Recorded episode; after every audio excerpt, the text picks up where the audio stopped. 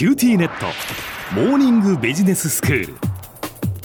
今日の講師はグロービス経営大学院の柳田義孝先生です。よろしくお願いいたします。よろしくお願いします柳田先生はグロービス経営大学院でビジネスアナリティクスを教えていらっしゃるということなんですがこのアナリティクスって分析っていうことでで、まあ、前回もそのビジネスにおけるその数字とかその数字を使ったその分析がいかに重要かというお話をしていただきました今日は先生どんなお話ですか、はい、そもそも分析って何だろうかとか分析って何のためにやるんだっけというところに関して今日はクリアにしていければなと思っています。はい。まず、今お伝えした分析とは何か、あるいは何のために分析をするんだろうかというところ、改めてリスナーの皆さんも考えていただきたいなと思うんですけれども、うん、この問いを考えていく上で、ちょっと一つこんなお題を一緒に考えていければなと思うんですけれども、はい。QT ネットモーニングビジネススクールを聞くと幸せになるらしいというこんな都市伝説が仮にあるとしましょうか。これは本当にそうなのかなと。このラジオを聞くと幸せになれるのかなっていうことを検証してみたいなと思った時に、これどんなデータを集めて、まあ、例えばどんなグラフを書いてあげるとなるほどねと。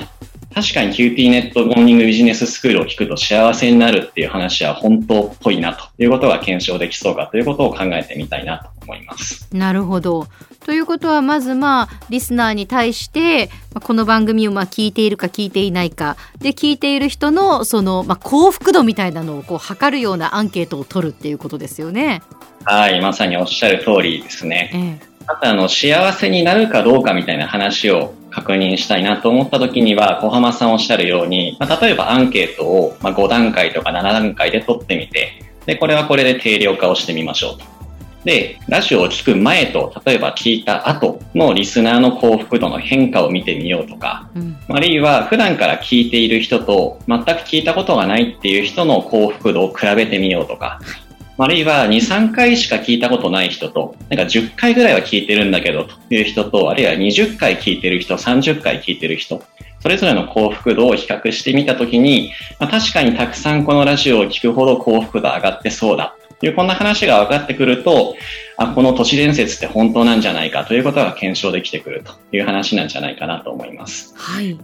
で、まさに今のようなアプローチってこれ分析ですよね。で、どういうことをやったのかなというと、例えばリスナーと非リスナーを分けてみて、で、幸福度を見てみるとか、あるいはラジオを聞く前と聞いた後に分けてみて、で、幸福度を比較してみようとか、もう分けて比較をしてみるっていうことがまさに分析でやっていることというふうに言えるんじゃないかなと思います。なるほど。そもそも分析をして何をしたかったのかなという問いに戻りたいんですけれども、QT ネットモーニングビジネススクールを聞くと幸せになるんですという因果関係が本当に成り立っているのかなというのを検証したいというのが最初のお題だったと思います。はい。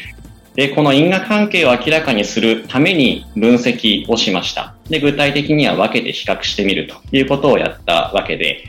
で、まさに分析をするっていうのは今触れてきたように分けて比較しましょうと。で、何のためにやるのかっていうと、因果関係を明らかにするためにやりましたというのがここまでやってきた話というふうに言えるんじゃないかなと思います。ということで、まあ、分析って改めてまあ、何を目的として何をすることなのかという最初の問いに戻りたいんですが、まあ、先ほどの都市伝説の話もそうですけれども、まあ、分析の目的って因果関係を知りたいからそもそもやるんだよねと。で、この因果関係を解き明かすために何をやるかというと、分析の中では具体的には分けて比較をしてみて、で、意味合いを抽出をして、確かにこの因果関係って成り立ちそうだとか、そうじゃないんじゃないかということを考えるというのが分析を通してやっていることという話になってきます。はい。まあ、そもそも因果関係っていうのが分かっている方がより良い意思決定ってできそうじゃないですか。そうですね。はい。例えば、先ほどのお題で言うと幸せになりたいなと思った時には、どういうことをやればいいのかというといろんな方法論あると思うんですけれども、まあ、少なくとも QT ネットモーニングビジネススクールを聞けば幸せ度はちょっと上がるらしいっていうこういう因果関係があることは分かったわけなので、あの仮にこの都市伝説が本当だとすれば、このラジオを聞いてみればいいという話になるでしょうし、あるいは売り上げを上げるためには、どういうことをやってあげると、どんな因果関係が働いて最終的に売り上げが上がるという話になるのかっていう、この因果関係が分かっていれば、もう思いつくこと手当たり次第全部やりましょうということではなくて、うんこう因果関係が働いて結果につながりやすいものから優先順位をつけてやっていきましょうかという形に、こう意思決定だったりアクションの効率っていうのも非常に上がっていくんじゃないかなと思います。そうですね。じゃあこの因果関係ってやっぱり押さえておいた方が、まあ、意思決定アクションをする上で非常に嬉しいよねと。で改めてにはなりますけれども、じゃ因果関係を明らかにするためにはどうすればいいかと分析をしましょう。で、分析って何かというと本質的には物事を分けてみて、で、比較をしてみましょうと。で、これによって意味合い抽出しましょうというのが分析でやっていることという話になります。うん、今回は定量分析というところに特にフォーカスをしながらお話をしているんですけれども、この分析を行う上で数字っていうのは切っても切り離せなくて、本当にいろんなところに数字が出てくるわけなんですけれども、はい、なんで分析で数字を多用すると思いますか？なぜ分析？わかりやすいおっしゃる通りなんですよね。で、数字だと比較が非常にしやすいからっていうのが分析の時に数字がよく使われる理由です。はい。そうですよね。大きいとか小さいとか、あの、そういう表現よりかは、5と10ですって言われれば、あ、2倍違うのねというのは非常にわかりやすく人間って判断できると思うんですけれども、そうですね。こうやって、はい、比較がしやすいから、まあ分析の時には数字をよく使うんだよねという話です。誰もが共通してわかるものとして出てくるっていうことですよね。はい、おっしゃる通りです。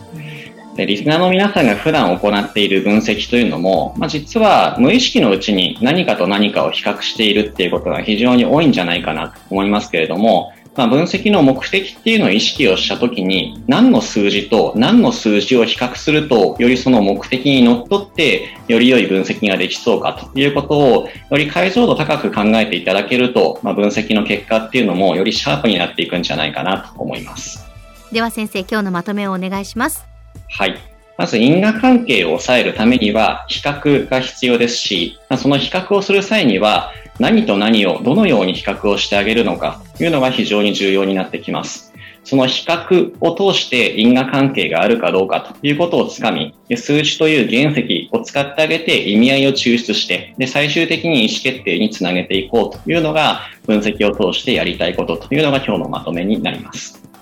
今日の講師はグロービス経営大学院の柳田義孝先生でした。どうもありがとうございました。ありがとうございました。